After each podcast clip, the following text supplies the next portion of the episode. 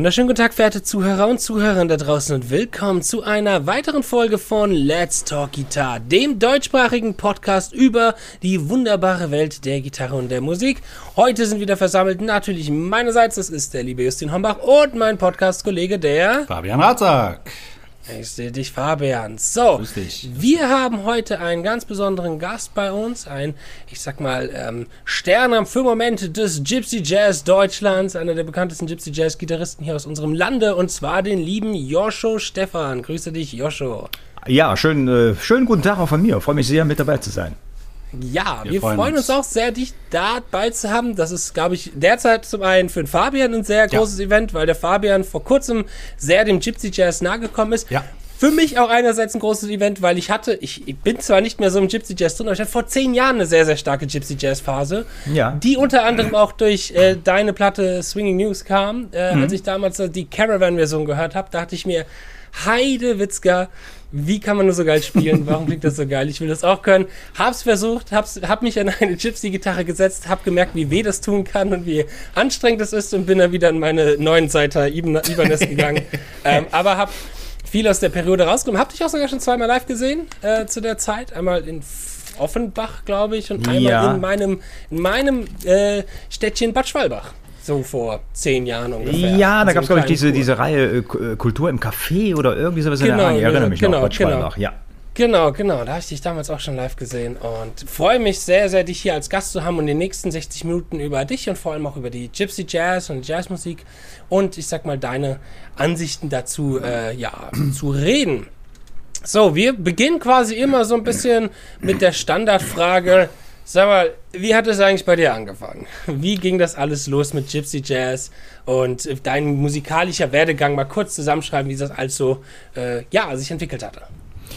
Ja, zum Gypsy Jazz äh, bin ich, glaube ich, so im Alter von 12, 13, 14 Jahren eigentlich gekommen. Bis, also das war so diese Transformationszeit, sage ich mal. Mit 12 wahrscheinlich zum ersten Mal Django Reinhardt gehört und bis ich dann wirklich so äh, 100% mich dann rangewagt habe, hat so ein, zwei Jahre gedauert. Ich habe immer mal reingeschaut, andere Sachen weiterhin gespielt oder gemacht.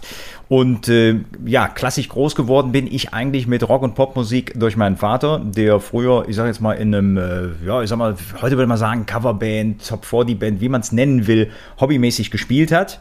Das waren meine ersten Einflüsse der Musik.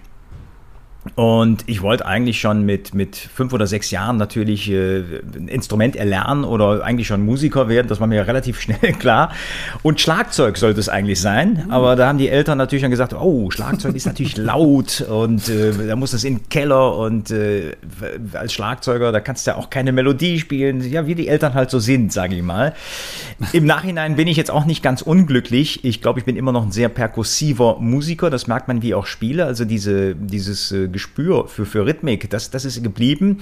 Aber die Gitarre ist es dann letztendlich geworden, weil ja, mein Vater dann auch gesagt hat, äh, überleg dir das doch mal lieber schön eine Gitarre zu Weihnachten, dann kann ich dir auch ein bisschen was zeigen, weil ich selber ein paar Akkorde spiele.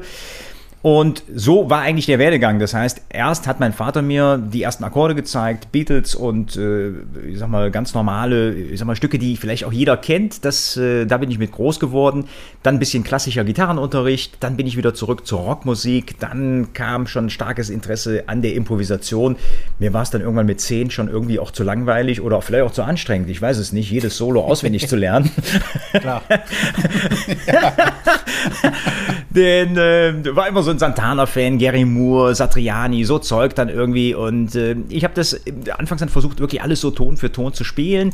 Man darf ja auch nicht vergessen, dass man eben zu der Zeit, das war Anfang der 90er wahrscheinlich, ähm, noch nicht die Möglichkeiten hatte, die wir heute haben. Das heißt, ich bin so einer der letzten in meiner Generation, 79 geboren, der viele verschiedene Dinge noch miterlebt hat. Das heißt, Abhören von Kassette oder sogar LP. Ähm, den ersten CD-Player, den hatte ich wahrscheinlich erst mit 13 oder 14, wenn ich mich richtig erinnere. Das war eben halt nicht so, dass man äh, 1990 über schon, überall schon CD-Player stehen hatte. Wenn man denkt, ein Medium, das jetzt schon seit 10 Jahren totgesagt wird, gab es vor 30 Jahren eigentlich Ja. noch nicht. Und ähm, ja, das waren die ersten Schritte und durch die Improvisation natürlich kam dann auch äh, sehr schnell ja, die, die erste, äh, erste Affinität zum Jazz. Dann, dann kamen auch so Leute wie George Benson schon mal oder, oder Wes Montgomery, den ich kennengelernt habe, Joe Pass. Ähm, jetzt muss man sagen, alterskonform, das ist ganz interessant. Ich glaube, das ist auch der Grund, warum viele junge Typen, die, die wirklich auch gut spielen können, eine Technik haben, wenn die heute in dem jazzigen Bereich landen, landen die sehr häufig im Gypsy Swing, genauso wie ich auch ich glaube, was dir als junger Mensch mit 13, 14, 15 fehlt, ist, wenn du Joe Pass hörst oder Wes Montgomery und äh, diese wunderbaren Jazzmusiker, da steckt natürlich eine unheimliche Eleganz hin drin und äh, ja, ich sag mal, ein unheimliches Wissen über Musik. Die spielen super toll, aber dieses entscheidende Element, dass es auch mal kracht, äh, wie man es von der Rockmusik jetzt kennt, das ist vielleicht in dem Alter noch etwas, was dir fehlt. Auch diese Virtuosität, die du da natürlich noch suchst, die sich später äh, natürlich immer mehr in Musikalität äh, äh umwandelt. Und das fand ich bei Django Reinhardt, als ich den Minor Swing gehört habe mit, äh, ja, ich sag mal jetzt zwölf, wird es wahrscheinlich gesehen, zwölf, 13 Jahren, ich wusste gar nicht, wer das spielt, aber ich fand das unglaublich. Also das hat mich umgehauen, obwohl es eine Musik war, die jetzt erstmal sehr äh, altmodisch aus den Boxen getönt hat. Da war ja eben halt auch, heute sind die Aufnahmen schon wieder von Django auch schon wieder sehr, sehr gut bearbeitet. Das war da auch noch nicht der Fall. Das heißt, du hast die alten Grammophonaufnahmen, die wahrscheinlich fünfmal überspielt worden sind, auf Platte gepresst. und so klang das auch. Aber trotzdem, die Musik, die dahinter stand, die hat mich einfach total gepackt. Mhm. Und wie bist du da damals rangegangen? Hast du es äh, transkribiert wahrscheinlich dann auch, ne? weil es gab ja noch keine Bücher, also gab es aber. Genau. Ja, es, es gab tatsächlich, äh, äh, ich habe ja klassischen Gitarrenunterricht gehabt und habe aber da spätestens auch mhm. gemerkt, jetzt ist die, der Zeitpunkt gekommen, wo ich mich von der Klassik eigentlich auch komplett verabschieden mhm. äh, muss oder auch werde. Ähm, ich habe klassische Musik gespielt und mein Lehrer, der war halt clever, der hat immer gemerkt, der Junge, wenn ich dem zeige, wie es geht, dann kann er sofort spielen. Wenn wir in die Noten gucken, dauert das fünfmal so lange. Also das heißt, ich war ja nie, wie so das alte Gitarristenproblem, viele kennen das ja. Äh, also ich bin jetzt nicht ganz undankbar, dass ich zumindest ein bisschen den Noten heute folgen kann oder eben halt, was Akkordsymbole angeht, da habe ich mich natürlich sehr stark weitergebildet, weil ich eben halt ja doch oft, oft mal als Gast gebucht würde. Aber in meiner Stilistik, da musst du halt gut Chords lesen können und äh, ich sage jetzt mal eine ausnotierte Stimme Filme ist da eher selten mal der Fall. Mhm. Und ich war immer halt ein Musiker, der, ja, ich sag mal, das, wie soll man sagen, der typische Naturmusiker, der über äh, das Visuelle oder über Audio äh, zum Erfolg gekommen ist. Also ich war nie ein großer Leser, sondern ich habe gehört oder eben halt auch abgeschaut. Und ähm, da haben wir eben schon drüber gesprochen. Das war in der Klassik eigentlich schon fast so, obwohl es das Notenmaterial gab, in der Rockmusik sowieso, dass ich dann ja auch geschaut habe, äh, wie komme ich jetzt mal langsam zum Improvisieren. Und äh, bei Django, da habe ich dann tatsächlich von meinem Klassiklehrer, der hatte ein, zwei Bücher, die damals aufgeschrieben wurden. Ähm, eins war ganz gut, der, ich glaube, der, der Autor hieß Stan Eyroff. Der hat das schon ganz gut gemacht. Der hat okay. tatsächlich ein paar Soli mal ausnotiert. Aber wie das so ist, in Notenschrift, ohne Tablatur, ja. ähm, ohne rechte Handanschläge. Und das macht es einfach bei der Musik hier aus. Mhm. Und so habe ich die eigentlich auch nicht groß nutzen können, sondern bin auch hingegangen und habe versucht, wieder mal nach Gehör zu spielen. Und äh, das ist äh, das, was ich eben schon erwähnt habe, wie das zum damaligen Zeitpunkt möglich war ich hatte ein Doppel-Tape-Deck, da kann ich mich noch erinnern. Es gab eine Funktion, du konntest das überlisten, das nannte sich Dubbing. Das heißt, du konntest doppelt so schnell überspielen. Also für die Leute, die es ganz eilig hatten und die wollten eine 90er-Kassette in 45 Minuten überspielen, lief das doppelt so schnell. Komischerweise, es war irgendwie eine alte Stereoanlage, konnte man die aber auch überlisten. Über den AUX-Anschluss konnte man dann eigentlich eine andere Quelle zur Aufnahme nutzen, ist mir aufgefallen. Aber man konnte trotzdem in doppelter Geschwindigkeit aufnehmen. Also das heißt, ich habe ein zweites Tape-Deck angeschlossen, habe das dann letzten Endes aufgenommen und am Ende klang das natürlich dann. Also äh, natürlich war es dann wesentlich langsamer, aber äh, heute ist es ja, das ist ja, wenn ich das alles gehabt hätte mit, mit 12, 13 oder wenn mir einer mal erzählt hätte, irgendwann hast du das Internet, dann guckst du bei YouTube hier ein Video an und dann machst du es 50 Prozent langsamer. Mhm. Das sind ja Dinge, die gab es damals nicht. Und äh, dementsprechend war ja die Nummer, wenn ich sie abgehört habe, immer in einer anderen Tonart. Also das heißt, dann kam immer noch das Transponieren mit dazu und äh, die, die Qualität auch. hat ja gelitten. Ja, genau. Die Qualität hat gelitten, aber es schult. Und das ist vielleicht auch eine, eine wichtige Erkenntnis, die ich ähm, so aus dieser Zeit mitgenommen habe. Es hat mir natürlich auch geholfen, meine Ohren zu bilden in ganz anderem Maße, als das heute notwendig ist. Und äh, da bin ich schon eigentlich gar nicht unglücklich, dass ich äh, ja, noch die etwas härtere Schule äh, fahren musste, weil die Ohren dadurch ja auch wirklich besser werden. Aber das Hauptproblem war gar nicht die Töne ähm, rauszubekommen. Ich meine, das, das hat das Gehör schon leisten können, aber die Spieltechnik, die war so abartig anders, dass das wie ein Fremdkörper war. Also ich sage jetzt mal so, mit 12, 13 ist man auch immer schön relativ überheblich, wenn man dann ein bisschen spielen äh, kann. Und machen wir uns nichts vor, wenn man meine Technik heute so sieht, ich konnte auch mit 12, 13 schon Gitarre spielen und auch schnell spielen.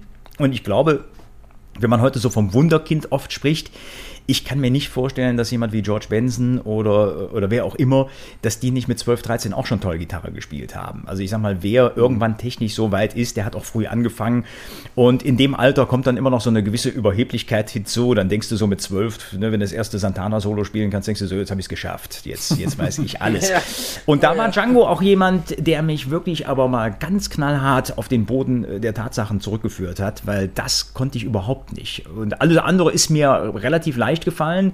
Wenn ich jetzt sage, alles andere, wenn man so ein bisschen bluesy spielen wollte, ein bisschen rocky spielen mhm. wollte, vielleicht hat man sogar geschafft, so ein bisschen so einen jazzigen Sound auch mal rauszubekommen aus der Gitarre.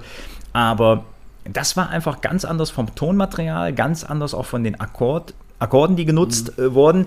Und das war wie ein Fremdkörper, also diese Musik zu spielen. Und äh, ist ganz interessant. Ich hatte einen Schüler hier vor einem halben Jahr, ein toller Typ, der wirklich so aus dem Heavy-Metal-Bereich kommt. Mhm. Und der hat dann zu mir gesagt, also für ihn ist das eigentlich, viele sagen, also warum er sich jetzt mit dem Gypsy-Swing so quält, weil er ist ja so gut in seiner Stilistik und er hat gesagt, es ist für ihn wirklich wie ein Fremdkörper, wie nochmal eine neue Gitarre spielen lernen, aber es ist für ihn auch eine neue Herausforderung. Absolut, ja.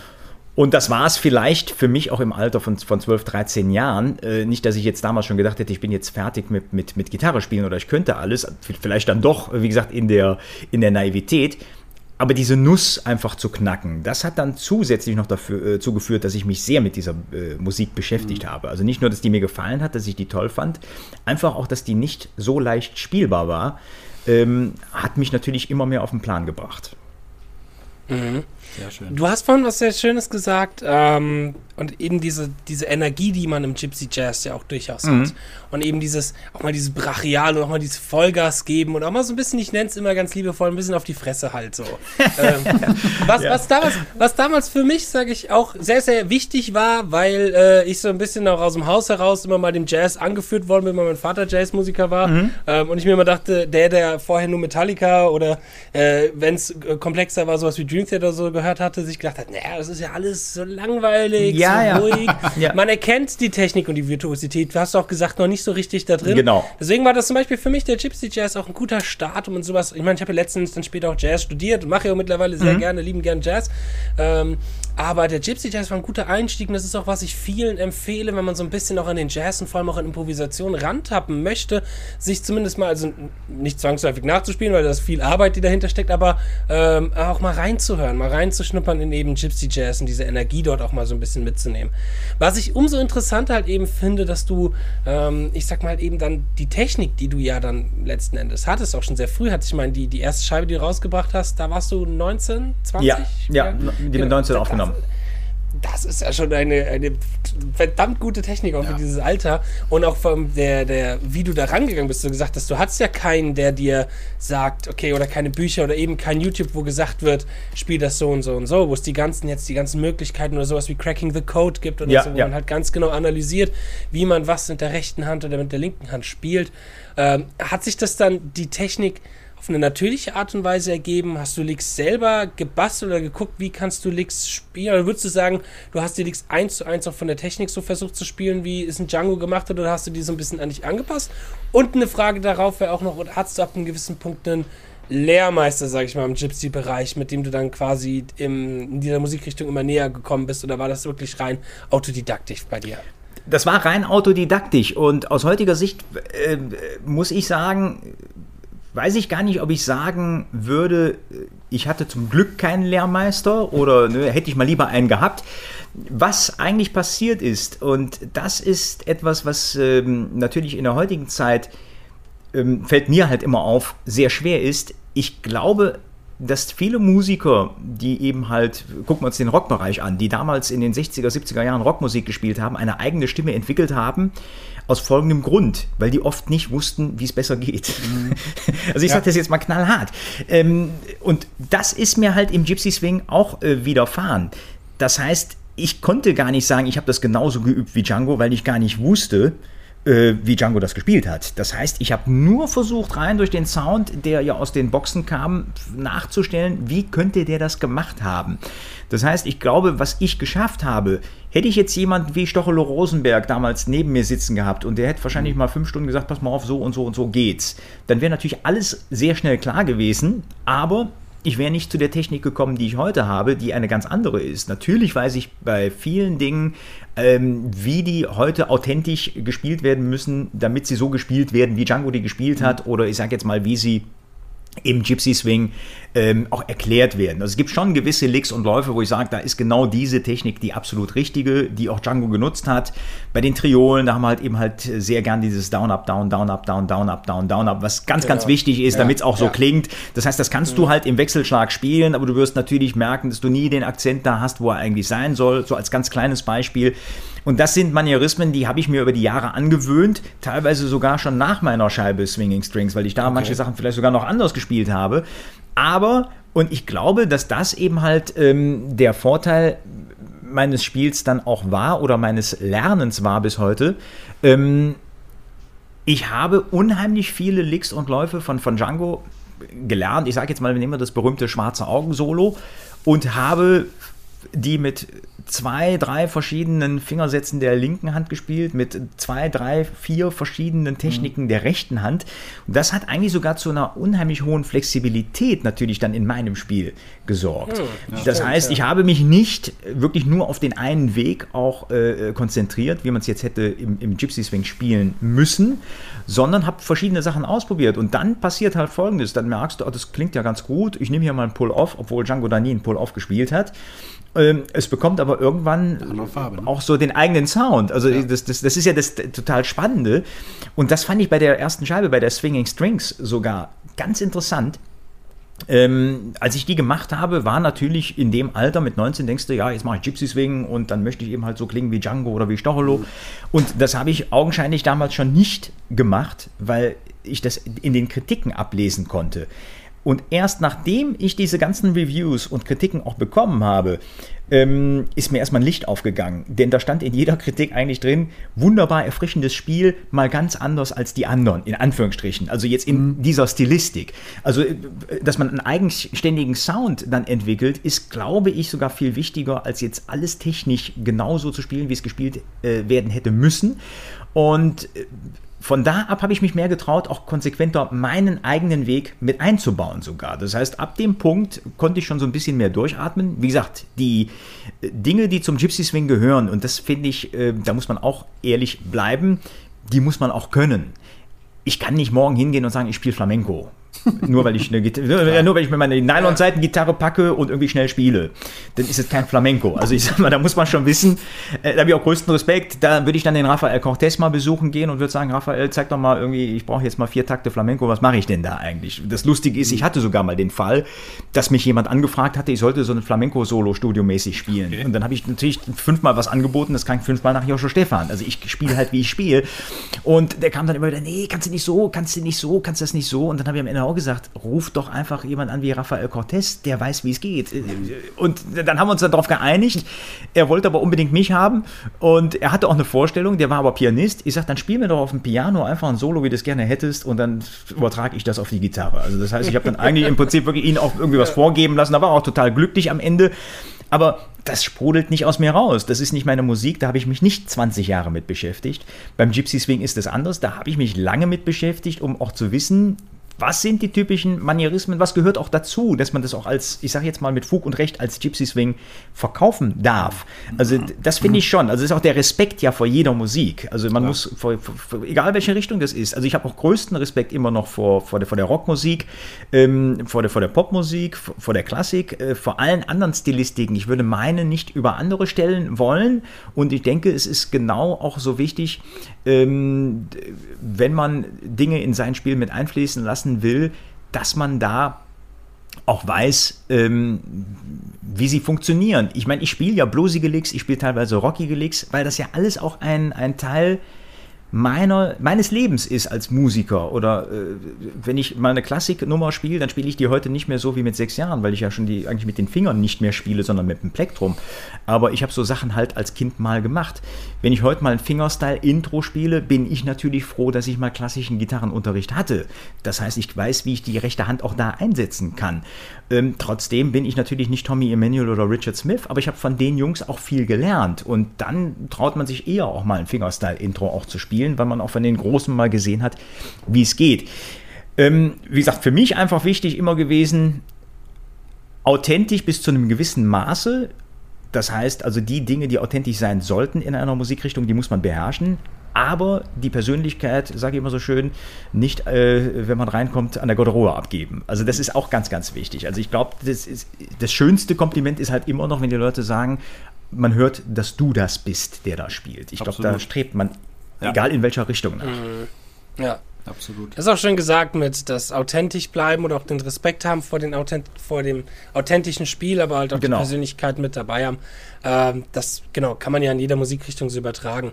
Gibt es denn Musikrichtungen, wo du sagen würdest, okay, da würdest du ganz gerne noch mal ein bisschen drin experimentieren oder das würde dich reizen? Weil ich meine, du spielst ja jetzt schon seit gut 20 oder über 20 Jahren Gypsy mhm. und ein Birelli Lagren hat irgendwann auch eine, eine mhm. Fusion-Hip-Hop-mäßige Platte rausgebracht und E-Gitarre gespielt und so. Gibt es da was, wo du sagst, okay, das würde mich mal reizen, den Gypsy Death Metal zu machen? auch ah ja, ich, nee, ich, aber halt Musikrichtung, wo du sagst, das, das hättest du mal Interesse, dich dran mal ein bisschen noch äh, zu erforschen und zu erweitern, zu entwickeln? Also was ich gemerkt habe, und das habe ich ja die letzten zehn Jahre, glaube ich, viel mehr gemacht als, als in den Jahren davor. Ähm, ich habe ja mit, mit 16 angefangen, mein eigenes Trio zu gründen. Dann spielst du erstmal, ich sag mal, semi-professionell, fünf, sechs Jahre, äh, bis ich dann ins Profilager äh, eingestiegen bin mit, mit Anfang 20. Und dann war für mich erstmal wichtig, viel spielen, spielen, spielen mit mhm. meinem Trio. Und das, das ging wirklich bis 2010. Und da muss man aber dann auch mal die Zeit sehen, in dieser Spanne, 15 Jahren, fast im gleichen Trio zu spielen. Das heißt, da war mein Vater ja immer mit dabei. Mhm. Und am Bass, ich sage jetzt mal zu 96 Prozent der Max Scharf. Und äh, das war immer das gleiche Trio. Und 2008, glaube ich, war das, da habe ich dann zu meiner Frau mal gesagt damals, ich sage, ich muss dir ganz ehrlich sagen, ich weiß nicht, ich glaube, das Trio irgendwann, so blöd das jetzt klingt, ist, es läuft alles super, aber irgendwann ist halt Schluss. Wir können uns in keine Richtung mehr wirklich jetzt auch steigern. Ich bin immer Solist, mein Vater ist immer Rhythmusgitarrist, mhm. der Max ist Bassist und spielt ab und zu mal ein Solo. Und dann hast du irgendwann auch alles ausgelotet.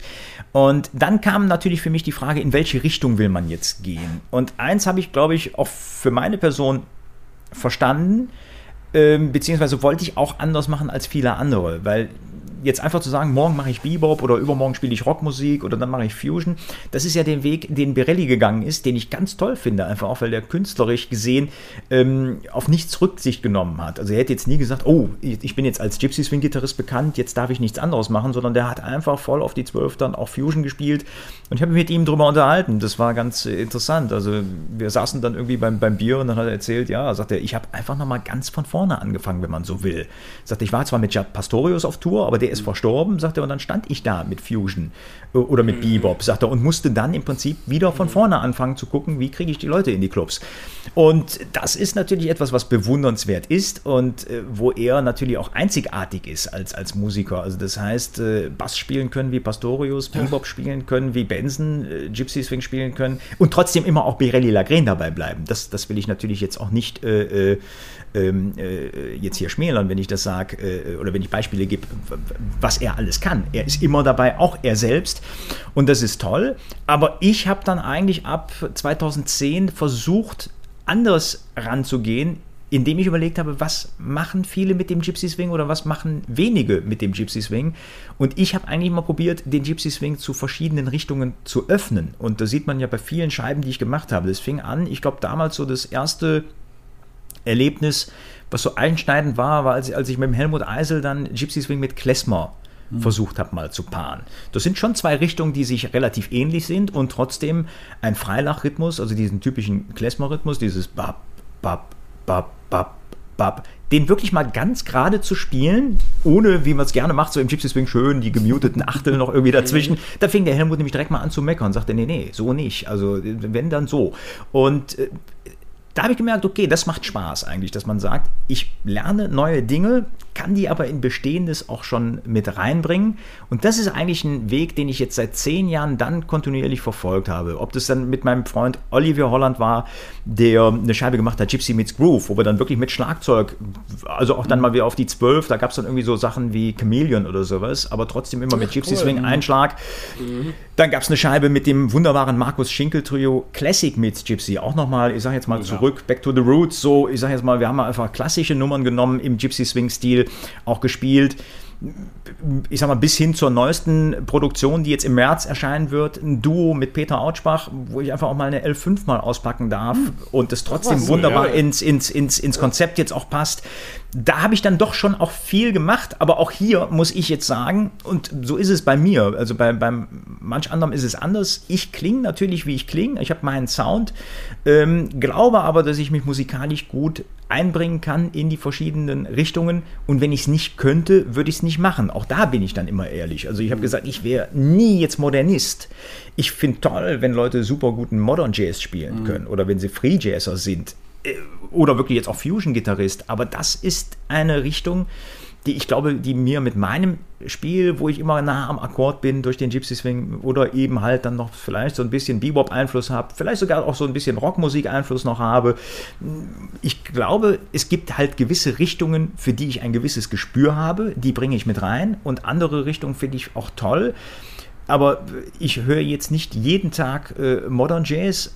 Dementsprechend wäre es, glaube ich, auch falsch zu probieren, jetzt so zu klingen. Also ich, das ist, glaube ich, ein ganz großes Problem von unheimlich vielen jungen Musikern. Ich habe ja nie Musik studiert, sondern habe das, was ich heute mache, aus, aus ureigensten Wünschen so, ich sage jetzt mal, mir zusammengebaut. Und das ist das, wo ich dann heute auch für stehe. Und wenn du studierst, ich, ich, ich kenne es ja von vielen Kollegen, die dann studiert haben, mit denen ich spiele, die dann auch jünger sind, die dann sagen, ja, dann, dann bist du halt an der Hochschule, dann hast du den Dozenten und der versucht dich dann vielleicht auch in eine gewisse Richtung mal zu drängen. Und wie viele Leute waren auch bei mir, ich meine, das muss man dann auch mal sagen, das ist, finde ich, sogar auch ein negatives Beispiel dann oft fürs Studium ich habe hier viele gehabt, die dann, ich sage jetzt mal, das kommt einem so vor wie so wie in der Prohibition, die dann so unter der Ladentheke mal ein bisschen Gypsy Swing lernen wollten. Das darf aber der Dozent nicht erfahren.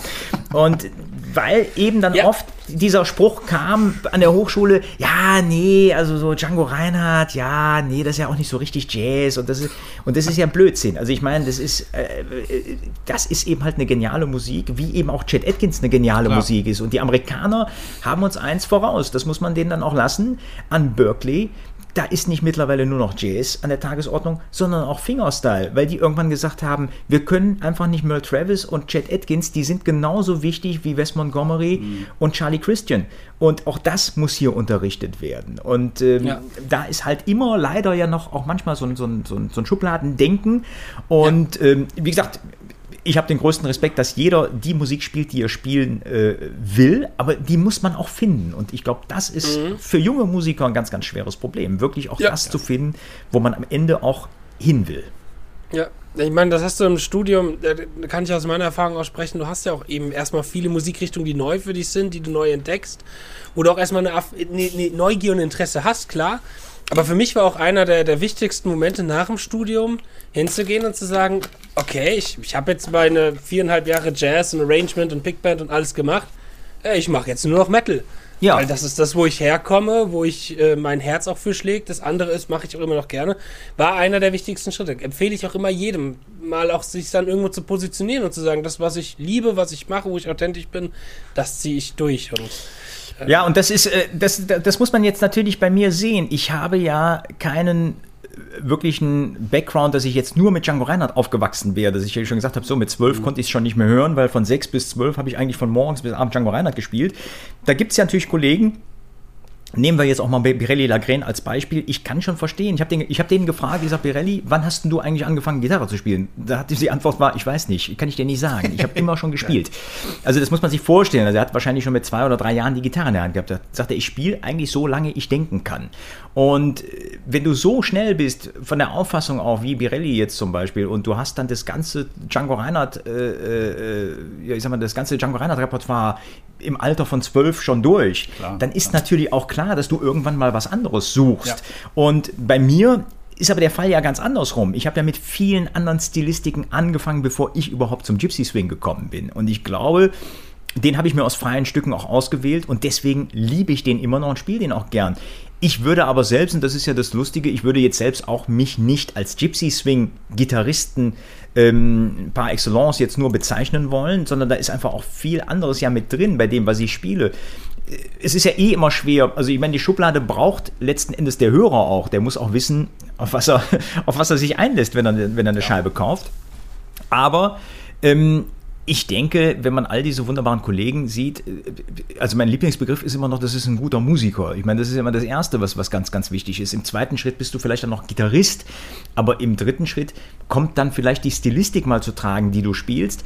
Ähm, und bei mir war das immer, ich habe gesagt, der Boden dessen, oder ich sag mal, der Tisch, auf dem ich irgendwie meine verschiedenen Zutaten ausbreite, das ist Gypsy Swing. Das heißt, das ist immer, macht immer so 70 Prozent meiner Musik aus oder meines Spiels, aber 30 Prozent andere Einflüsse dürfen da ruhig rein und die sorgen natürlich auch noch da, da, dafür, dass mein Spiel sich eben halt von, von anderen absetzt oder anders klingt. Ja. Und ich glaube, das ist ganz, ganz wichtig. Und wie gesagt, durch diese verschiedenen Projekte, da wollte ich nur darauf zurück, weil dir die Frage kam, wolltest du mal nie? Natürlich will man eben halt andere Sachen machen. Und ich habe gemerkt, dadurch, dass ich den Gypsy Swing auffächer und andere Gäste mit dazu nehme, mit anderen Leuten spiele, das war jetzt in den letzten zehn Jahren, die sind vergangen wie im Flug.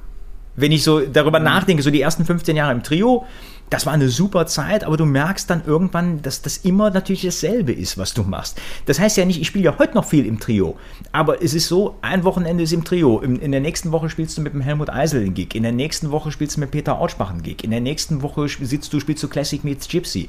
Und das heißt, du musst im Kopf halt unheimlich fit auch bleiben, um unheimlich viel ja. Repertoire abrufen zu können.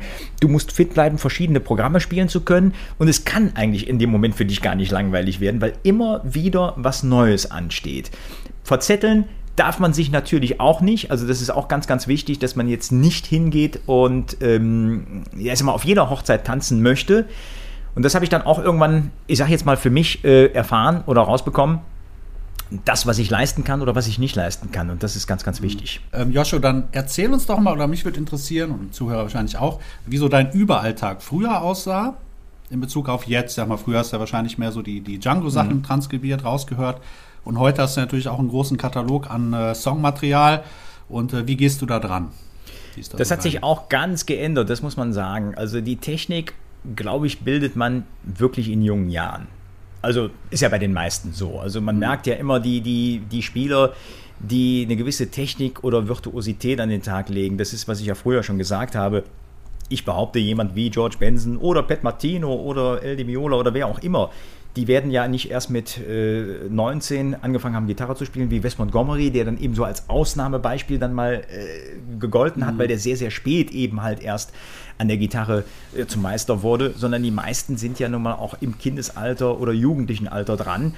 Und ich glaube, das ist auch die Zeit, wo Technik gebildet wird. Und das war bei mir auch damals so. Also das heißt, mir ist bis zwölf also bis zum Gypsy Swing eigentlich alles so ein bisschen in den Schoß gefallen. Also alles konnte ich relativ schnell nachspielen oder spielen, das, was ich spielen wollte. Äh, das glaubt mir heute keiner, dass ich da kaum geübt habe. Also ich sage jetzt mal, so ein Santana-Solo wie Oyo Como war oder so, mhm. das lief, lief halt schnell. Das habe ich schon geübt, aber jetzt nicht stundenlang, sondern das, das, das ging irgendwie ganz gut.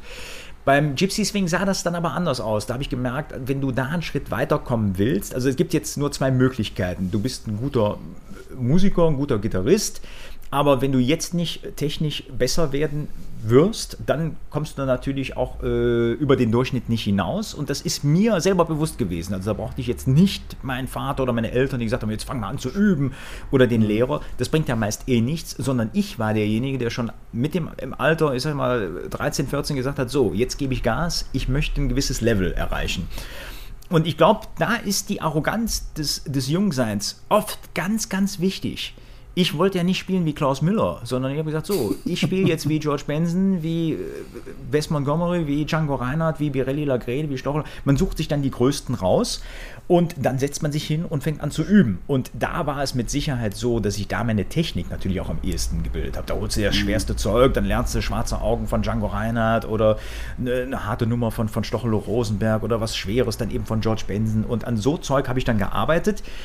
Und äh, teilweise ja, fünf, sechs Stunden am Tag. Also äh, mhm. das war immer so, Schule ist aus um halb zwei. Ich habe ja noch das Glück gehabt, muss man auch sagen, heute die Kinder, wenn sie in die ja. Schule gehen, dann geht es oft bis fünf.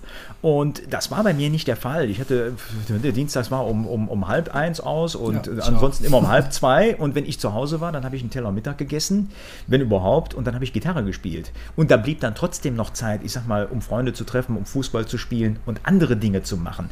Heute, wenn man sieht, haben die Kinder ja so viel Freizeit, Stress haben aber gar keine Freizeit, haben wirklich auch ein Pensum auf, wenn sie in, die in der Schule sind, dass das ja auch äh, etwas ist, was dir eigentlich gar nicht mehr diese Zeit äh, erübrigt vielleicht ist es jetzt auch übertrieben, aber ich habe schon viel Zeit gehabt und vor allen Dingen darf man eins nicht vergessen, es gab auch kein Internet, zum Glück. Das muss man jetzt ja, auch mal, ja, ja, das muss man auch mal sagen. Also heute Alles kann man ja den ganzen Tag rumdaddeln irgendwie und hat nichts gemacht, weil man irgendwie dann doch nochmal, guck mal bei Facebook, dann gucke ich nochmal hier und dann gucke ich nochmal da und damals habe ich mich aufs Üben konzentriert und da wurde, glaube ich, im ersten Schritt Technik gebildet, im zweiten Schritt vielleicht auch Repertoire gebildet und im dritten Schritt, und das ist das Gute, spiele ich ja eben halt seit, seit diesem Alter mit meinem Vater zusammen. Ich habe den Rhythmusgitarristen im Haus gehabt, also das heißt, das ist natürlich der Riesenvorteil gewesen. Da muss man, ähm, da muss man schon differenzieren. Üben da kann man ehrlich sein, das, das könnte jeder. Jeder kann sich fünf Stunden hinsetzen und üben. Aber was nützt mhm. das ganze Üben, wenn du nicht irgendwann auch mal die Möglichkeit hast, das, was du geübt hast, umzusetzen? Und ich sag mal, während ich in meinem Zimmer geübt habe, drei Stunden, konnte ich nachher rausgehen und dann aber noch eine Stunde mit meinem Vater zusammen spielen und versuchen, diese Sachen direkt mal aufs Griffbrett auch zu bringen. Mhm. Also das ist natürlich in unserer Stilistik jetzt unheimlich wichtig, einen Rhythmusgitarristen da, äh, ich sag mal, parat zu haben. Und wenn man nicht gerade einen Kumpel hat, der Rhythmusgitarre spielt, ist das dann auch schwer. Das waren so die ersten Schritte. Und das Üben hat sich dann natürlich über die Jahre immer wieder anders verlagert. Das ist ganz klar. Also ich sag mal, bis Anfang 20 ist dann die Technik mit Sicherheit gebildet. Und ich meine, auch da bin ich ehrlich, man, man darf ja immer ehrlich sein. Also ähm, ich habe meine eigenen Aufnahmen immer sehr gemocht, aber ich habe zum Beispiel auch YouTube-Aufnahmen gesehen von mir, so wo ich dann Anfang 20 war.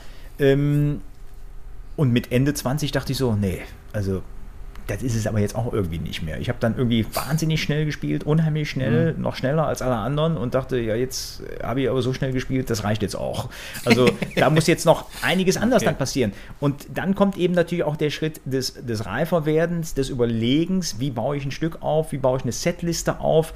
Das sind dann auch Dinge natürlich des Alltags und das Üben findet natürlich nicht mehr in dem Maße statt, wie es äh, stattfinden konnte als ich Jugendlicher war, weil ich einfach Profi bin und das weiß jeder Profi, du hast mit tausend anderen Dingen äh, am Tag zu tun, die alle nichts mit der Gitarre an und für sich zu tun haben, aber mhm.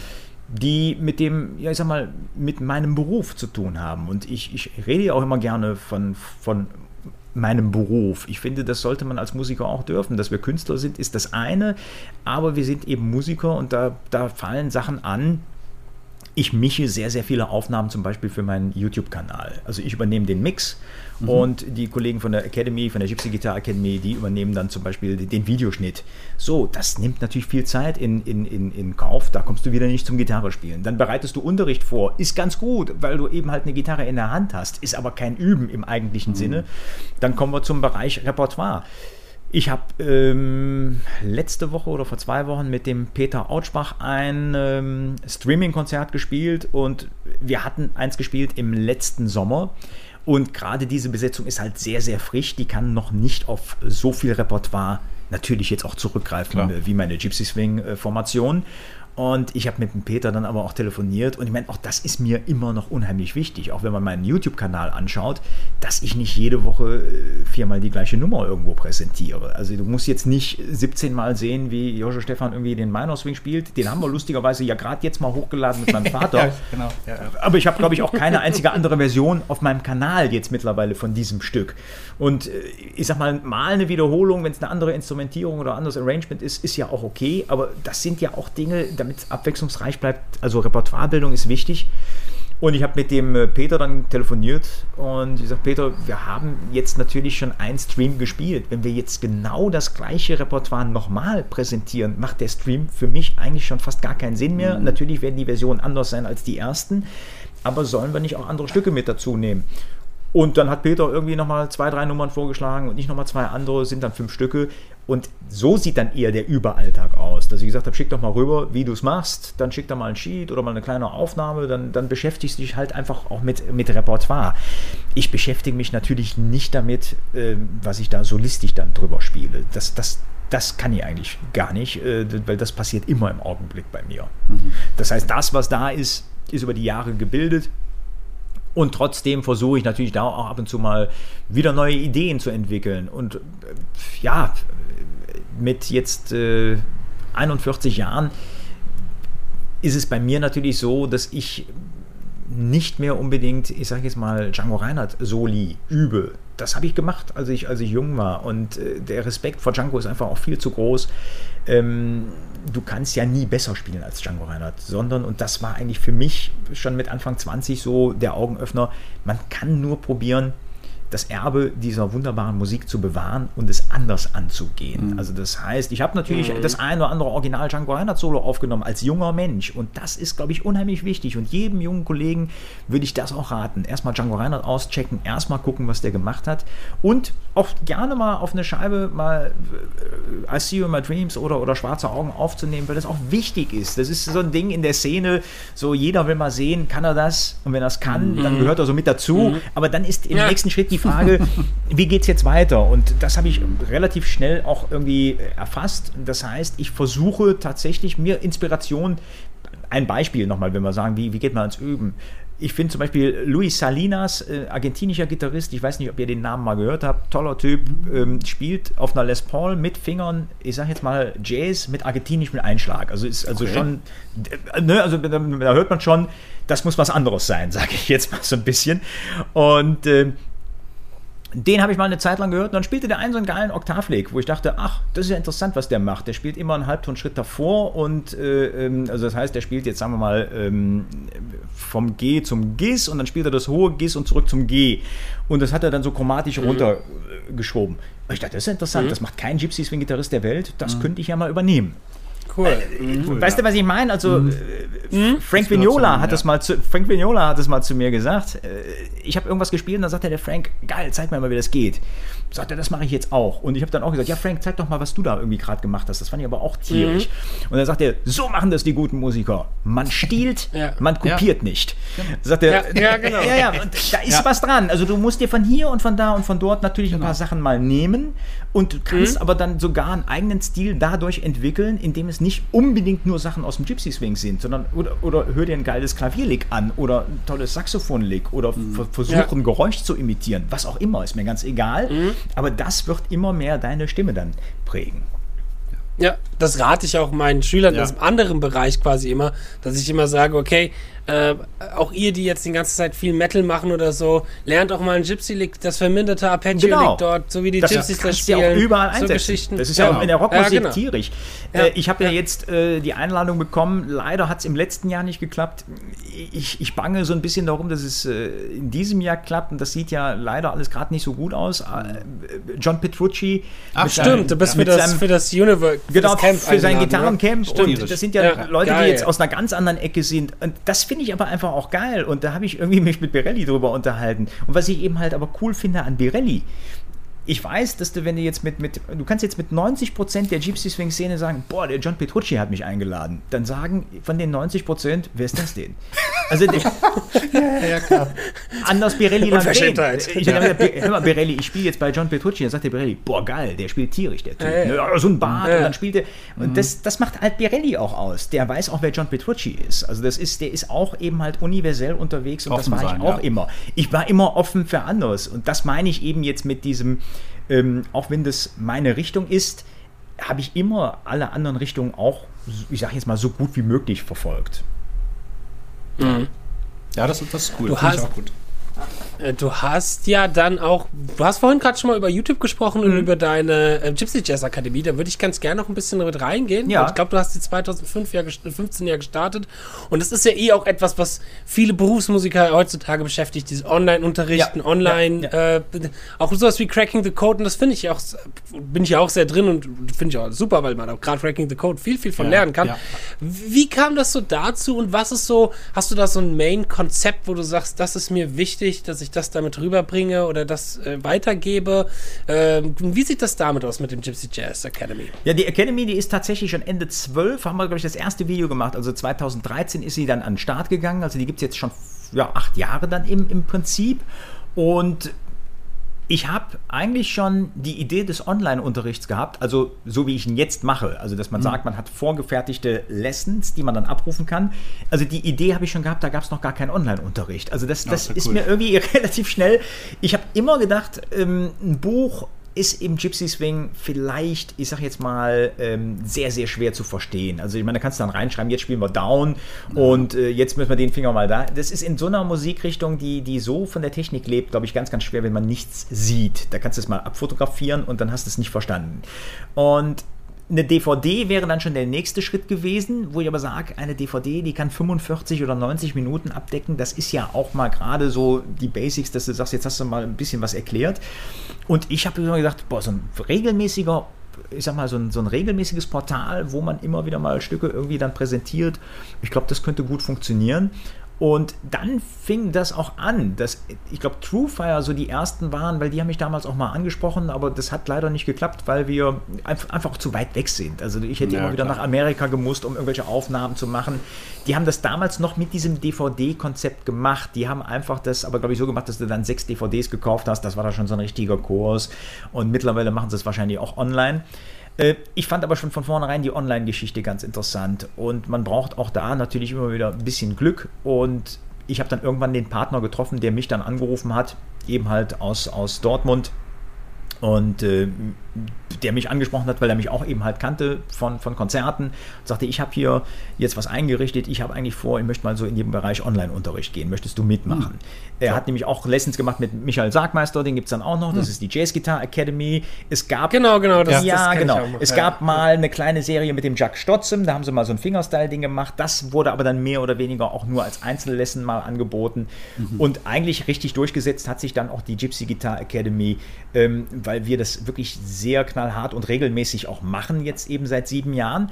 Und ähm, ja, das Konzept ist eigentlich folgendes. Und ich habe dann auch wieder überlegt, was machen die anderen und was mache ich? Also ich sage jetzt mal, ich glaube, auch hier muss man natürlich wieder seinen Weg finden ich kann nicht das gleiche anbieten, was es bei zwölf anderen Plattformen schon gibt. Macht ja auch keinen Sinn, ja. Ja, es gibt Leute, die machen es toll, wie jetzt zum Beispiel der, der, der Dennis Chang, der, das ist eben so ein, so ein mhm. Gralzüter. Das finde ich mhm. gut, dass der eigentlich jeden wirklich populären Gitarristen in dem Bereich einfach mal im Studio hatte, hat die abgefilmt, hat das austranskribiert ja. und das ist so eine Sammlung, wo man sagt, da kann man wirklich mal sehen, was macht der, was macht der, was macht der. Und das ist ein tolles Konzept, aber deswegen habe ich gedacht, da mache ich ein anderes, weil das muss nicht in die gleiche Richtung gehen. Mhm tatsächlich, auch wenn ich als, als virtuoser Musiker bekannt bin, habe ich eigentlich sogar darauf gesetzt, dass ich gedacht habe, wen will man eigentlich abholen mit diesen Lessons? Und ich glaube, da wird oft ähm, vielleicht auch sogar zu viel produziert, ähm, so dass ja 80 Prozent der Schüler da gar nicht richtig mitkommen. Also ich habe mir gedacht, wie kann ich Gypsy Swing auch so präsentieren, dass alle was davon haben, die bei der Academy sind. Das heißt, die fortgeschrittenen Schüler, wie aber auch die Anfänger. Und es gibt halt ganz, ganz viele Leute, das sehe ich ja bei meinen Workshops, die kommen an mit, ich sage jetzt mal, mit einer Western-Gitarre oder mit einer Nylon-Seiten-Gitarre, die haben ein bisschen Blues gespielt oder, oder Fingerstyle oder was auch immer und wollen in den Gypsy Swing mal reinschnuppern. Und das wird halt sehr schnell frustrierend, wenn ich dann mit schwarzen Augen anfange. Weil ja, dann, ja, dann, ja, ja, dann steigt man halt auch gedanklich nach zehn Minuten aus und denkt, das ist nichts mhm. für mich. Und ich habe es immer wieder geschafft, äh, auch bei meinen Workshops, die, die Leute kommen eigentlich immer wieder, weil sie gesagt haben, ja, du holst eigentlich jeden in der Gruppe ab. Die hätten auch selber nicht gedacht, selbst wenn da Fortgeschrittene und Anfänger sind, dass es so gut zusammenpasst. Und das liegt ein bisschen natürlich am Konzept, das man sich dann ausdenken muss. Bei der Gypsy Guitar Academy ist es natürlich so, dass du mittlerweile so einen Pulk an Lessons hast, dass für jeden irgendwie auch das Richtige dabei ist. Also wir kategorisieren dann auch schon mal in Basic, Intermediate oder Advanced. Wir sind jetzt sogar dabei, ich sag mal, so plaudere ich mal schon mal so ein bisschen äh, internas jetzt schon mal aus. Dafür ist ja so ein Podcast ja auch da. Wir sind jetzt sogar dabei, jetzt haben wir auch gedacht, ähm, das war eine ganz interessante Geschichte. Ist, wir haben ja viele Videos jetzt auch schon vorab produziert im, im, letzten Sommer, wo alles noch irgendwie möglich war. Zum Glück haben wir sehr früh schon produziert. Jetzt könnte man sich ja schon wieder gar nicht mehr treffen äh, zum jetzigen Zeitpunkt. Und da ist einiges, was wir dann auch präsentieren werden. Und wir haben dann auch überlegt, da sind manche Soli mit dabei, und ich musste das mal machen. Bei einer Nummer musste ich mein eigenes Solo nochmal lernen, weil mit der Tonspur irgendwas nicht stimmte und ich musste oh. einfach über ein paar Stellen nochmal drüber. Da war die E-Gitarre einfach angezerrt. Und dann kam dann so die Idee, wenn man eh dieses Solo jetzt schon mal gelernt hat, ob man nicht auch mal wirklich so das ganz harte Zeug mal zur Verfügung stellt. Mm. Und da, wie gesagt, das, das könnte ich mir aber einfach nur vorstellen, dass man da hingeht, man filmt das mal ab, einmal in der Originalgeschwindigkeit, einmal filmt man es vielleicht auf halber Geschwindigkeit nochmal ab und jemand transkribiert es aus und dann ist es das auch. Dann ist es ähnlich halt wie das, was man auch beim, ich sag mal, bei anderen, ich sag jetzt mal, Online-Kursen vielleicht bekommen kann, dass man auch mal fünf Lessons so den richtig harten Stoff hat. Weil ich sag mal, die Jungs, die sich da ranwagen, denen muss ich nicht mehr sagen, erster Finger, fünfter Bund, ja, ja, hohe E-Seite. Mhm. so, und äh. so musst du ein bisschen auch, glaube ich, den Unterricht äh, kategorisieren. Also wir, wir schauen, dass wir natürlich auch ein, ein, gutes Level an Spielern oder, oder jedes Level an Spielern eigentlich auch abdecken können. Und äh, das bekommen wir schon seit Jahren eben halt auch mit an den Rückmeldungen. Es ist ganz interessant, es kommt relativ wenig negative Rückmeldungen. Also da sind wir ja immer offen auch für. Also ich meine, mhm. Kritik, äh, letzten Endes ist es Blödsinn, wenn du dich immer gekränkt fühlst von einer Kritik. Die kann, ich sag mal, es, es gibt für mich zwei Arten von Kritik. Es gibt die, wo ich sage, die ist konstruktiv, da kann man mal drüber nachdenken, ob man was ändert. Und dann gibt es ja, wisst ihr selber Trolls. auch, dann, dann, kommt der Nächste, der sagt, äh, jetzt ne, boah, kann man nicht auch mal Strangers in the Night lernen. Weißt du, so, wo du sagst, nee, nein. Ja, okay, nein, ihr wisst, was ich meine. Noch nicht mal, dass ja, ich das jetzt ja. irgendwie auch, das, das finde ich manchmal auch süß. Also ich finde das ganz lustig, dass Leute auch manchmal so fragen dann nach einem bestimmten Titel oder nach einer bestimmten Technik, wo ich sage, ja, aber da sind wir jetzt hier im ganz, im ganz falschen Forum. Das ja. kann ich ja jetzt gar nicht leisten. Also da müsste man dann irgendwo ja, anders ja. auch hin. Das ist eine Kritik, die kannst du dir auch nicht zu Herzen nehmen. Und dann gibt es natürlich Leute, die sagen grundsätzlich, äh, gefällt mir nicht. Ja, denen gefällt vielleicht Gitarre im Allgemeinen nicht, die hören lieber Saxophon. Und das ist, ich meine, so ist immer die, wie geht man mit Kritik halt um? Also das ist immer auch eine Frage. Und ähm, da sind wir eigentlich ganz, sind wir sehr zufrieden dass, dass wir in der Academy so gut angenommen werden von unseren Schülern und dass die zufrieden sind. Und ich habe es auch gemerkt, auch das ist wieder ganz interessant. Anfangs dachte ich, ich mache ja viele Workshops. Wie wird sich das entwickeln, wenn ich jetzt eben halt Online-Unterricht ähm, zusätzlich anbiete? Werden auf einmal meine Workshops nicht mehr besucht? Und du merkst, dass eigentlich doch alle Dinge miteinander verknüpft sind. Und es kann Folgendes passieren, das habe ich alles schon erlebt. Es sind dann Leute beim Workshop und sagen, Mensch, bei der Academy war ich noch nie. Da melde ich mich jetzt mal an. Jetzt finde ich, ich war jetzt einmal, ich habe das jetzt einmal live gesehen, das finde ich total spannend. Jetzt möchte ich auch mal sehen, was da abgeht. Und es gibt natürlich auch genau den entgegengesetzten äh, Weg, dass Leute erstmal sich nicht trauen und denken, ah, zum Workshop jetzt zum, zum Joshua Stefan fahren, weiß ich noch nicht, ob ich so weit bin. Dann gucken Sie mal in die Academy rein, sind da drei Monate, fühlen sich wohl, merken ja auch, was du für ein Typ bist, wenn du unterrichtest. Das kannst du ja schon so ein bisschen an den Videos dann auch ab, absehen. Und dann trauen die sich auch eher mal zum Workshop auch zu kommen. Also auch das war eine spannende Erfahrung zu sehen, wie sich so etwas äh, gegenseitig dann auch befruchten kann. Ja, dazu möchte ich was sagen, weil ich bin nämlich angemeldet bei der Academy. Und ja. ich finde das super, super geil, wie du das machst. Und ähm, für diejenigen, die jetzt vielleicht noch nicht angemeldet sind, was ich sehr, sehr cool finde, ähm, sagen wir, du nimmst irgendeinen Song wie Schwarze Augen so, mhm. und du lernst dann halt die Begleitung, du erklärst das alles super gut. Und das Gute ist, du spielst die Begleitung dann mit. Das heißt, du kannst in zwei Minuten, kann man mit dem Joshua mitspielen, um dann zu gucken, okay, weil da merkt man nämlich erstmal, dass der Rhythmus somit das Schwerste ist bei vielen Sachen. Äh, das war die erste Sache, also wirklich, ich sag mal, wie es losgegangen ist. Ich glaube, das war 2012, mhm. erster Aufnahmetag und wir, wir standen erstmal da und wussten erstmal, was machen wir jetzt überhaupt? Also wir wussten ja nichts. Also mhm. wir haben ja auch bei Null irgendwie angefangen. Ich fand das zwar toll, die Idee des Online-Unterrichts und wir haben eigentlich ab Tag 1 schon den Grundstein gelegt für das, was wir jetzt irgendwie wir schon seit acht Jahren machen. Haben das natürlich immer wieder auch mal erweitert oder abgeändert oder nochmal irgendwie zusätzliche Kategorien eingeführt oder, oder was auch immer. Aber schon am allerersten Tag äh, sagte mein Kollege hier, der, der Malte, sagte dann, ja, was, was wollen wir denn äh, machen oder was machen wir denn? Ja, ich sage, wir machen die Lesson, dann machen wir die Rhythmusgitarre, dann zeige ich mal ein bisschen Solo. Ich sage, was ich eigentlich ganz gut finde, was eigentlich auch kein Mensch macht, lass uns doch mal einfach mich mal einen Solo-Track genau. spielen zu dem man mal begleiten kann. Weil es gibt immer Rhythmustracks, zu denen du solieren ja. kannst. Aber es gibt nie einen Solo-Track, zu dem du Rhythmus spielen kannst. Und das ist im Gypsy Swing, ich hatte nämlich so oft vorher, das ist vielleicht die Erfahrung der Workshops, ich habe so oft vorher im Workshop immer einen Satz gehört, den ich sehr schade fand. Wenn ich dann gesagt habe, wie sieht's aus mit der Rhythmusgitarre? Also oft mm. schicke ich mein Material auch vorab raus. Und dann habe ich mir gefragt, wie sieht's aus mit der Rhythmusgitarre? Habt ihr euch ein bisschen vorbereitet, habt da ein bisschen reingeschaut.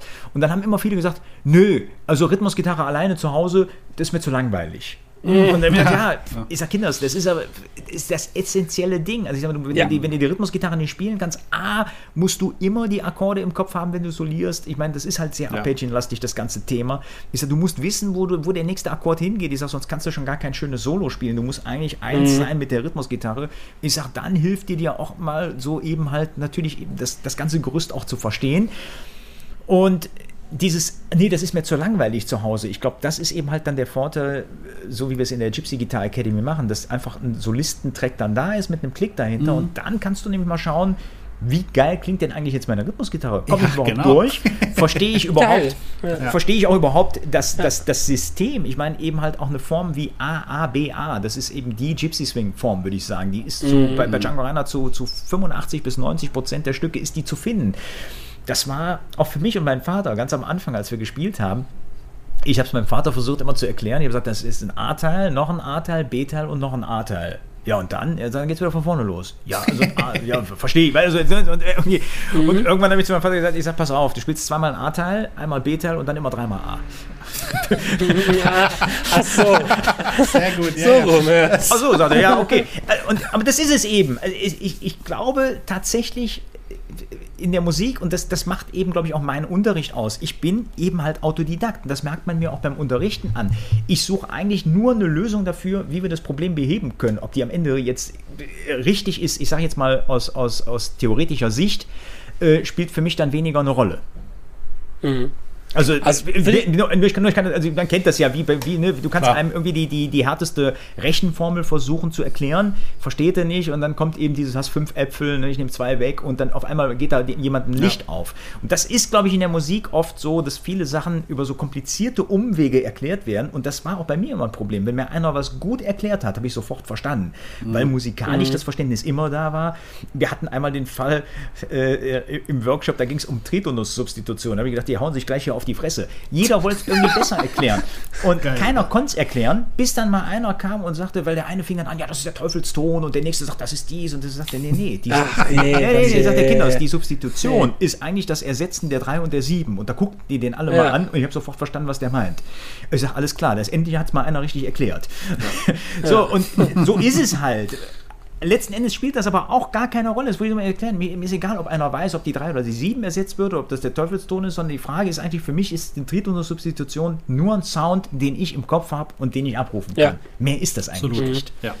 Das ist ein Name für, für eine Farbe quasi. Genau. Das ist wie wenn du etwas ja. rot nennst. Genau. nennst du es rot. Und das ja. sage ich immer. Aber wahrscheinlich war erstmal Selonius Monk und Charlie Parker und Django Reinhardt, wer auch immer, die haben es erst 70.000 Mal alle gespielt und dann sind wir mal auf die Idee gekommen, das so zu nennen. Das heißt, die haben sich ja keine Gedanken über die Theorie gemacht. Die hat nur den Klang im Kopf. Genau. Genau. Finde ich cool, das mit der Rhythmusgitarre auf alle Fälle, weil das ja. ist echt etwas, das, das man sehr mega. unterschätzt. Das weiß ich auch noch aus meiner äh, Gypsy-Phase, wo ich dann auch das erste Mal auf einer richtigen Gypsy-Session auch war, als blutiger Neuling. Da durfte man auch noch keine Soli spielen. Dann musste ich da mal zwei Stunden Rhythmusgitarre spielen und hatte danach die größte Sehenscheinnetzung, die ich je in meiner rechten Hand hatte. Also, ja, ja. Vor allem, vor allem, wenn du es halt gewohnt bist, von deiner, wie gesagt, deiner neuen Seiten Ibanez, also mit neuner Seiten auf so eine Gypsy-Gitarre ja, zu gehen. Eieiei, uiuiui, das war das erstmal eine Erfahrung. Erfahrung, ne? ein Learning, ja. Aber das ist cool. Also empfehlen wir das auf alle Fälle all unseren Zuhörern da draußen, die sich für Gypsy Jazz und Gypsy Gitarre interessieren, ja. auf alle Fälle mal die Liva Akademie vom Joscho sich mal anzuschauen. Ähm, genau, das heißt, du hast auch einen YouTube-Kanal, da sind auch Sachen drauf. Ja, es gibt, also da waren wir jetzt auch sehr fleißig, muss ich sagen. Natürlich gerade jetzt auch in der Zeit, in der eben keine Konzerte möglich waren. Wir haben, und ich, das ist immer schwer, dann, ich sag mal, es ist vielleicht auch falsch, dann immer von Glück zu sprechen wir haben natürlich Dinge jetzt auch seit Jahren eben halt verfolgt, die andere Kollegen weniger verfolgt haben. Das heißt, ich habe immer versucht, auch zwei, drei, viergleisig zu fahren. Ein eigenes Label mhm. habe ich irgendwann gegründet. Es gibt eben die Gypsy Guitar Academy. Es gibt eben natürlich die, ich sage jetzt mal, Internetpräsenz, genauso wie ich natürlich unheimlich viel live gespielt habe. Und so waren wir natürlich schon nicht im Aufbau wie viele, die dann gesagt haben, jetzt muss ich natürlich was machen, jetzt muss ich mal einen YouTube-Kanal erstmal erstellen, sondern wir mhm. hatten schon einen und der hat natürlich auch gutes Content, eben halt mit äh, ja, Videos mit Birelli Lagren, mit Stochel Rosenberg, mit Tommy Emanuel, mit Peter Autschbach, mit vielen anderen guten äh, Musikern, so dass man da auch gefunden wird und dass der auch, muss man sagen, sehr, sehr gut gewachsen ist. Das heißt, wir haben bei YouTube jetzt knapp 60.000 Abonnenten. Das heißt, da ist natürlich ja. immer eine gute Präsenz. Äh, Instagram ist ja schon wirklich etwas, mit dem ich schon gar, ganz wenig schon wieder fast anfangen kann. Also mhm. da fühle ich mich ja schon fast zu alt jetzt für, aber selbst ja, da merkt man auch, da haben wir dann eben auch jetzt 20.000 Follower. Facebook läuft natürlich immer ganz gut. Also diese Kanäle sind sehr, sehr wichtig geworden, helfen uns auch natürlich auch unsere Lessons bekannter zu machen oder ja. zu verbreiten oder auch tatsächlich was ich ganz schön fand, ähm, gar nicht drüber gesprochen, weil wir jetzt über so viele verschiedene Musikrichtungen gesprochen haben. Im Lockdown habe ich mir endlich mal die Zeit genommen, mal eine Beatles-Scheibe aufzunehmen. Bin, wie gesagt, das mm. war, also wirklich, das war dann wirklich back to mhm. the roots. Das heißt, also damit bin ich groß geworden. Das wollte ich immer mal in irgendeiner Form machen. Mir war auch nie klar, Im, wie. Im Gypsy-Stil dann auch? Im Gypsy-Stil? Ganz oder? unterschiedlich. Und das ist eigentlich sogar auch Crossover, wenn man so will. Es gibt Nummern, die sind total Gypsy-mäßig gehalten. Ich, ich spiele zum Beispiel Why My Guitar Gently Weeps im Gypsy-Stil und dann kommt aber das, und dann kommt aber das Original Clapton Solo auf einer, auf einer Gibson Les Paul gespielt. Also das heißt, ich habe oh, wirklich so verschiedene cool, Sachen, ja. weil ich dachte, ich will jetzt nicht da 100% Gypsy sein, ich will aber nicht die Beatles irgendwie kopieren, weil das kannst du mhm. ja auch nicht. Und ich glaube, das ist mir ganz gut, dieses Crossover ist mir gut gelungen und das fand ich dann halt auch ganz schön, dass man merkt, mit Newsletter, mit Facebook, mit YouTube und vielen Dingen ähm, in der Krise ähm, habe ich die Scheibe beworben und die lief dann auch vom Absatz sehr, sehr gut. Und alles eigentlich mit eigener Manpower. Aber da muss man auch ein Typ für sein, der das auch will. Und äh, wie gesagt, ich glaube, das merkt man mir immer noch an, auch wenn ich erzähle, dass das alles nicht gestellt ist, dass da auch immer noch wahre Begeisterung und Feuer noch da ist. Absolut. Und da bin ich sehr, sehr froh, dass ich mir das auch über 25 Jahre so erhalten konnte. Ich habe Kollegen kennengelernt, wo du manchmal so denkst, puh, also der hat eigentlich schon vor zehn Jahren aufgegeben, aber er muss noch. Scheiße. Oder, äh, mhm. oder wo du bei einer merkst, dann, der, ist dann wirklich in, seiner, äh, in seinem Hamsterrad, der kommt da jetzt nicht raus, der würde mal wirklich gern was anderes spielen. Mhm. Und zum Glück äh, habe ich diese Probleme nie gehabt, also dass jetzt irgendwie kreativ irgendwie nichts geht. Also ich, hab, ich muss mich manchmal bremsen, dass ich nicht zu viele Ideen habe, weil ich kann die nicht wirklich alle auf einmal umsetzen. Also das, das, das geht mhm. nicht. Ne? Das ist doch gut. Ja. Heutzutage muss er auch breit aufgestellt sein. Es geht ja. gar nicht anders. Mit den ganzen Kanälen, ohne die. Das ist so schwer. Ja, genau. Das, das finde ich ganz schön. Breit aufgestellt mhm. sein in den Kanälen. Aber inhaltlich finde ich auch so ein bisschen eben so dieses Branding, sich ja, ja, profilieren. Was ich auch bei dir sehr schön finde, Joshua, dass du halt eben sagst, okay, du machst Gypsy ist das, was du da machst und die, das zeigt doch wieder, dass du, was schon noch sehr nischenmäßig mhm. ist, aber dennoch immer noch erfolgreich sein kann, ähm, weil du halt dann auch der Meister drin bist und eben die Leute, die sich dafür interessieren, die kommen dann auch zu dir, ähm, weil es ist auch etwas, was ich ja auch so oft zu hören bekomme, so mach doch mal das ja, und dies ja. und mach doch mal jenes und so weiter und so fort.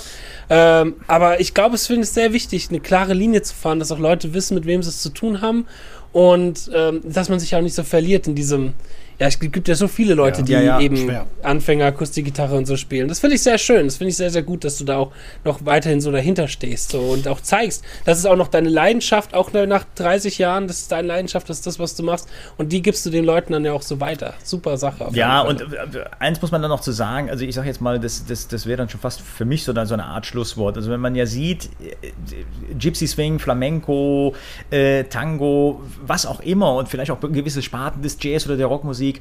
Oft hast du irgendwelche Puristen, ich sag jetzt mal, die dann an allem rummäkeln, wenn einer mal eine Neuerung macht. Sehen wir mal Paco de Lucia oder nehmen wir mal äh, Astor Piazzolla. Ich will mich mit den Leuten jetzt nicht vergleichen, das, das wäre jetzt wirklich sehr, sehr vermessen. Aber das Interessante ist, wo ich manchmal schmunzeln muss, einfach auch bei Puristen, die dann, ich sag jetzt mal, eigentlich alles genauso haben wollen, wie es immer war die mhm. sorgen aber nicht unbedingt dafür, dass die Musik auch noch in 100 Jahren gehört wird. Mhm. Das Lustige ist, wenn man auf meinen Kanal guckt, dann ist halt tatsächlich eben die Hey Joe-Version mit zweieinhalb Millionen Aufrufen mittlerweile das natürlich das, ja. das Video, was die Leute am meisten geklickt haben.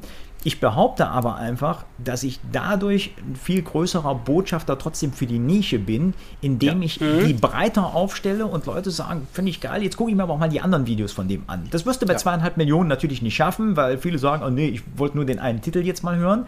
Aber jeden Tag bringst du wieder 10, 20, 50, 100 neue Leute zum Gypsy Ja. Swing, weil die sagen, was für eine geile Musik, die kannte ich aber vorher so nicht.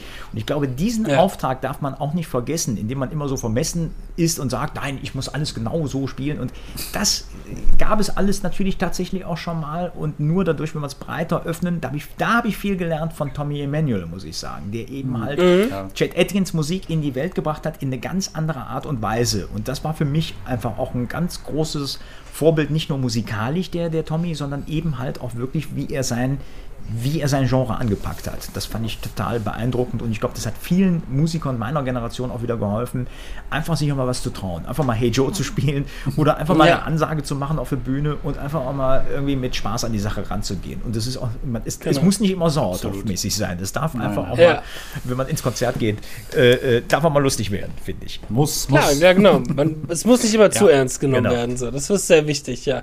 Respektvoll, aber auch mit einem leichten Grinsen auf den Lächeln. Genau. äh, ja, sehr schön, sehr schön. Dann würde ich sagen, sind unsere 60 Minuten noch rum. Ah, es gibt, Stimmt, wir haben ja. hier immer noch so einen Fragenkatalog. gibt immer noch so viel, was man noch fragen könnte, aber vielleicht heben wir uns das mal für eine weitere Folge Warum auf. nicht? Wir bedanken uns, Genau. wir bedanken uns sehr, dass du da warst, Ja. Joshua. Es war uns eine, eine große, große, Große Ehre. Ehre. Genau. Ja, vielen Dank, hat sehr viel Spaß gemacht. Und vor allem, das muss ich auch sagen, gute Fragen, die man gut beantworten kann. Das ist auch, finde ich, immer sehr, sehr schwer als, äh, als, als Musiker, der schon viele Interviews ja auch schon geführt hat. Äh, Für mich ging die Zeit jetzt sehr äh, gut vorbei. Ich glaube, das ist auch gut hörbar für die Leute, ich sag mal, die den Podcast dann eben halt irgendwann anhören werden. Ähm, Und das liegt immer auch am Gegenüber. Also das habt ihr gut gemacht. Ich fand es. Ja, das ich uns. selber, ich selber interessant. Ach, schön. schön. ja, das, Das Lob nehmen wir doch genau, gerne an. das nehmen wir an. Sehr schön. Alles klar. Ja, dann Super. bedanken wir uns an die Zuhörer da draußen, bedanken uns auch in diesem Sinne wieder an unsere Patreon-Unterstützer, die uns da ganz fleißig jeden Monat Geld in die Tasche schieben, dass wir das auch immer schön machen können. Super. So, genau, das war's von uns. Ich muss auf alle Fälle jetzt erstmal googeln, was Klezmer ist, weil ich habe davon noch nie vorher was gehört. so. Ja, und bin gerade so ein mal gut. bisschen auf den Kopf Ja. gestoßen. Genau. Gut, dann genau, bedanke ich mich Josche, bedanke ich mich Fabian, bedanke ich den Zuhörern und ich würde sagen, wir sehen uns in der nächsten Folge. Auf Wiederhören. Bis dann. Tschüss. Ciao. Ciao.